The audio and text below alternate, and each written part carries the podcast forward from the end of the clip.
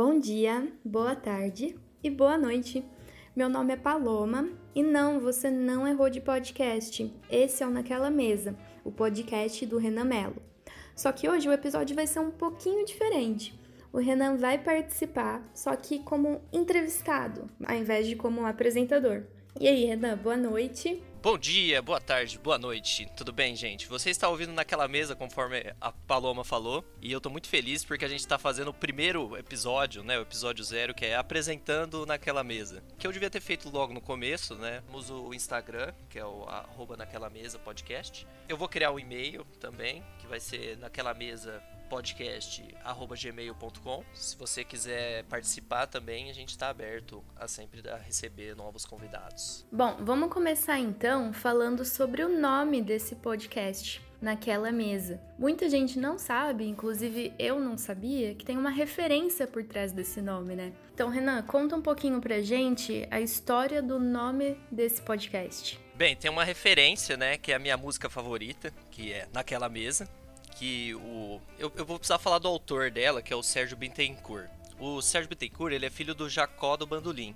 Ele era jornalista e compositor. O que acontece é que quando ele tinha 28 anos, o pai dele faleceu, que era o Jacó do Bandolim. Então ele fez uma homenagem pro pai dele, que quando ele estava muito abalado, ele é, escreveu a canção naquela mesa. Acho que eu vou colocar ela no final do episódio. E ela ficou muito famosa pela voz da Elizabeth Cardoso e depois foi regravada pelo Nelson Gonçalves como meu pai faleceu faz 10 anos já, é, acabou que eu, que eu me identifico muito com a música. Como vocês vão ouvir, ela é uma música que mexe muito comigo. Principalmente para pessoas que perderam o pai, é uma música que é emocionante, sabe? Eu queria fazer essa homenagem também pro meu pai, assim, uma homenagem a mais. E também eu, uma música que eu gosto muito, é minha música favorita, mas não é uma música que eu ouço sempre, porque eu fico emocionado quando eu ouço.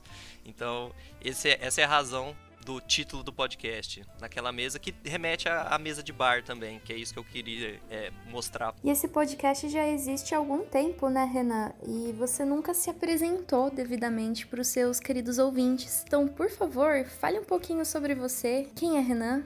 Do que, que se alimenta? Onde habita? Fala aí um pouquinho sobre você. Bem, eu me alimento de planta, né? Porque eu sou vegetariano. É importante deixar claro.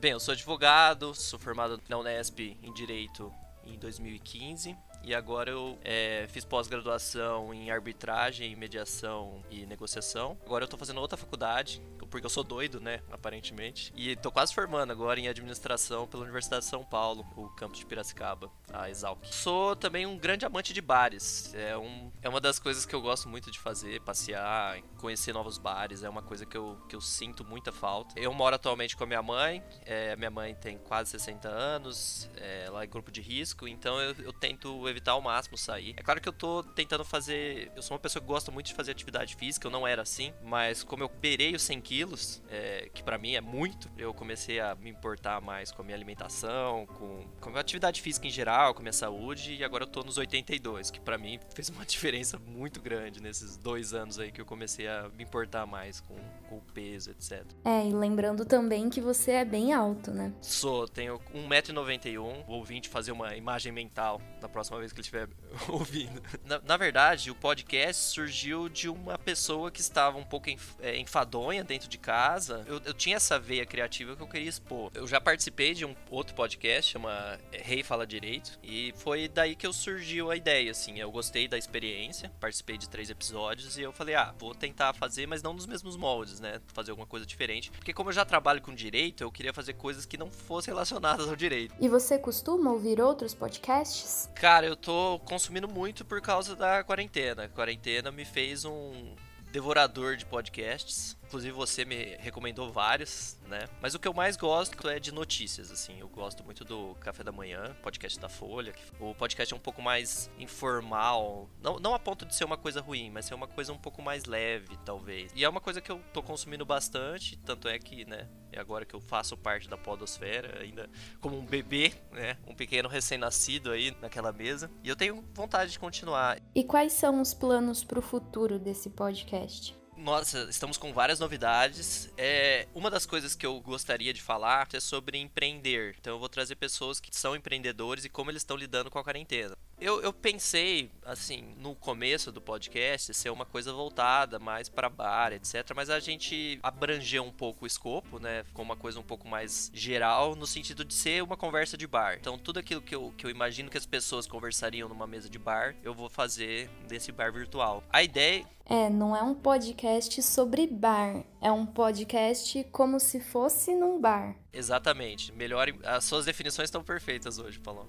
A ideia original é ser durante a quarentena, né? Só que aparentemente a quarentena é infinita. É, em relação a convidados, eu gosto de trazer pessoas de diferentes áreas, sabe? Trazer uma, fazer uma coisa diferenciada. Nosso público-alvo vai ser essas pessoas que gostam de bar, estão sentindo falta e querem algo um pouco mais tangível, sabe? Se sentir querida, se sentir próximo de pessoas, porque todo mundo que tá no podcast já é amigo. Eles só ainda não se conhecem, talvez. E você acha que se contar contato virtual meio que substitui o contato presencial ou não? Eu acho que de forma alguma, né? O contato humano é uma coisa que fez a nossa espécie como um todo evoluir. Então, a gente é um animal social, a gente precisa do contato mas ao mesmo tempo a gente se preocupa com os, com os outros. É claro que é tipo, minha esperança quanto, quanto à humanidade às vezes é um pouco abalada por algumas coisas que a gente vê nas notícias.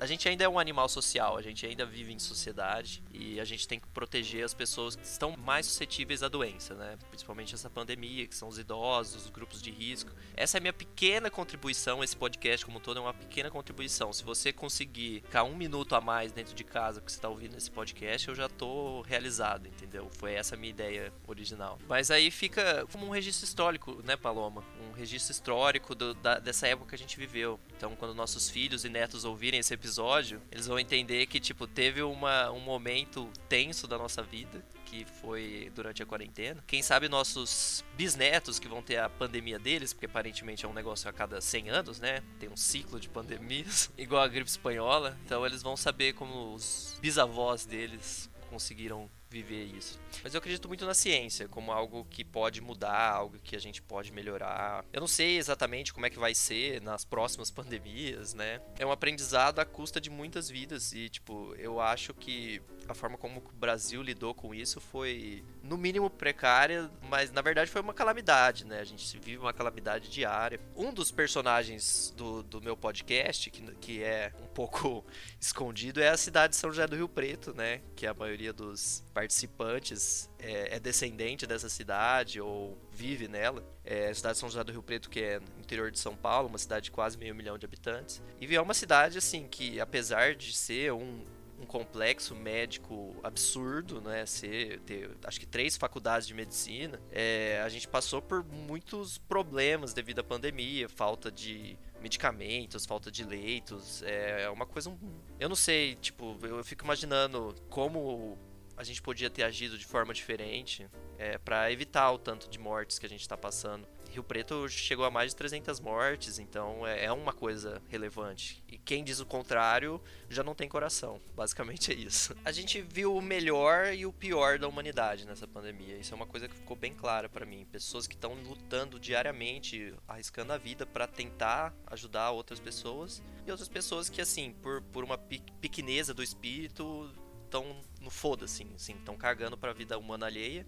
Tanto é que um dos episódios que a gente fez foi sobre as festas do Covid, né? Na verdade, é a barbárie, né? É que a gente não gosta de falar sobre isso, mas a humanidade podia ter acabado nessa doença. É, e a intenção inicial do podcast era se distrair um pouco do assunto da pandemia, né? Mas volta e meia a gente acaba voltando para ele. Mas então, é, não tem como você em uma uma conversa de bar, se a gente pudesse estar num bar agora, eu não, eu não vejo outra, outro assunto assim. Tipo, obviamente você pode falar sobre diversos assuntos, mas não teria como você negar a existência da quarentena, negar a existência do vírus, sabe? É um assunto que em todo episódio meio que a gente vai tangenciar. E o que, que você faz para se alienar, digamos? da pandemia, porque às vezes se alienar é preciso, né, nesse contexto que a gente tá vivendo. Cara, a minha dica principal, quanto menos o no, no, no, dia eu consumo rede social, assim, eu fico em rede social, mais feliz, mais contido, mais menos ansioso eu fico, sabe? Bem, a que eu mais consumo é o Instagram. é, mas também consumo Facebook. O WhatsApp é, é, é difícil porque eu uso o WhatsApp para trabalhar, então não tem como ficar sem usar o WhatsApp. Um, é um, assim, eu consigo ficar um dia sem o WhatsApp, mas ficar uma semana é meio impensável para mim, porque senão me dá, não teria como, sabe? Porque eu, eu, é uma coisa que eu sei que me faz mal, que é tipo ficar no Instagram, ficar no Facebook. Mas é um negócio que, tipo, ah, tô sem o que fazer, vou, vou mexer, sabe? É quase automático, né? E. Ah, é legal ter, ter esse contato, né? É assim, a rede social em si não é uma coisa negativa, mas é a forma como as pessoas estão usando ela que tornou ela extremamente tóxica. Apesar, de eu, apesar da gente usar esse termo para tudo, né? Agora. Esse... E a outra dica que eu falo sempre é alimentação. No meu caso, eu não como carne e me faz muito bem isso, mas eu sei que não é uma realidade para todas as pessoas. Que eu, foi uma coisa que eu abracei muito, assim. É, mais pelo esporte, assim. Eu sou é, escalador amador, eu gosto de fazer escalada. A Paloma sabe. É, é um esporte que eu gosto muito. É, me faz muito bem. É, eu, eu acho que eu poderia fazer um episódio inteiro só sobre escalada. eu ainda vou fazer alguma coisa. Mas é um esporte que, para mim, é fantástico, né? Porque trabalha com o corpo como um todo. Ele é um pouco extremo, às vezes, eu já me machuquei, mas é por falta de preparo mesmo. Você tem que sempre reconhecer seu limite, sabe? E às vezes no esporte é complicado você perceber isso. E minha última dica pra gente finalizar, né, em relação ao sono, sabe? Eu percebo que eu rendo muito mais quando eu durmo cedo e acordo cedo. Pode ser que pra pessoa, o nosso ouvinte, não faça a menor diferença, mas para mim, é, pelo menos fazer o teste valeu muito a pena. O ser humano, o corpo do ser humano é muito similar a uma máquina nesse sentido. É, é se ela não estiver bem regulada, ela não vai funcionar direito. E os, o sistema imune incluído. Então, se você não dormir bem, se você não se alimentar bem, se você não praticar atividades físicas, o seu corpo vai desregular. E isso pode é, lesar a sua imunidade. O que eu gosto muito desse podcast é funcionar como uma terapia coletiva, sabe? A gente ajuda um ao outro, ajuda os ouvintes. O, o fato é que, assim, é, uma ajuda profissional às vezes é importante. Vou, vou dizer que é, é, quase sempre é importante. Mas, tipo, se você não tiver como procurar uma ajuda profissional, talvez esse podcast já dê um, um alento um pouco. Ameniza um pouco a dor, né? Bom, pessoal, então é isso. Espero que vocês tenham gostado de ter conhecido um pouquinho mais sobre o Renan. E adicionem o naquela mesa no Instagram. E é isso, beijo, até mais.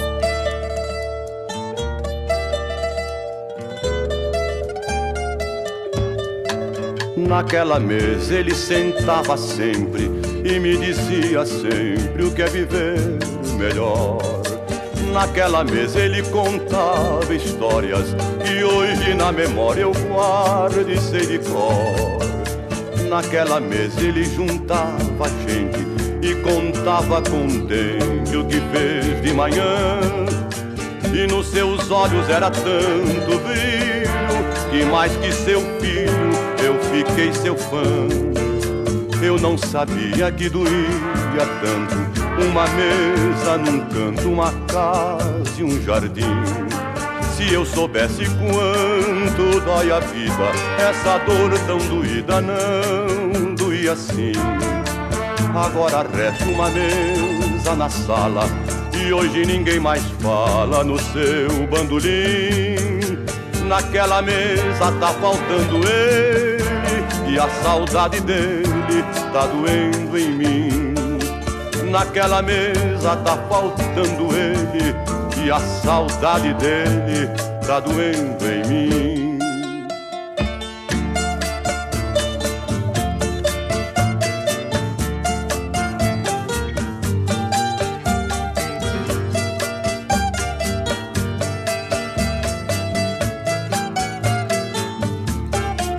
Agora resta uma mesa na sala e hoje ninguém mais fala no seu bandolim.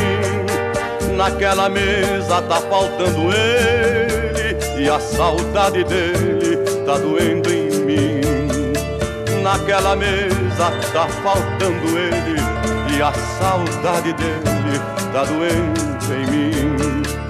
Eu não sabia que doía tanto uma mesa num canto, uma casa e um jardim. Se eu soubesse quanto dói a vida, essa dor tão doída não doía assim.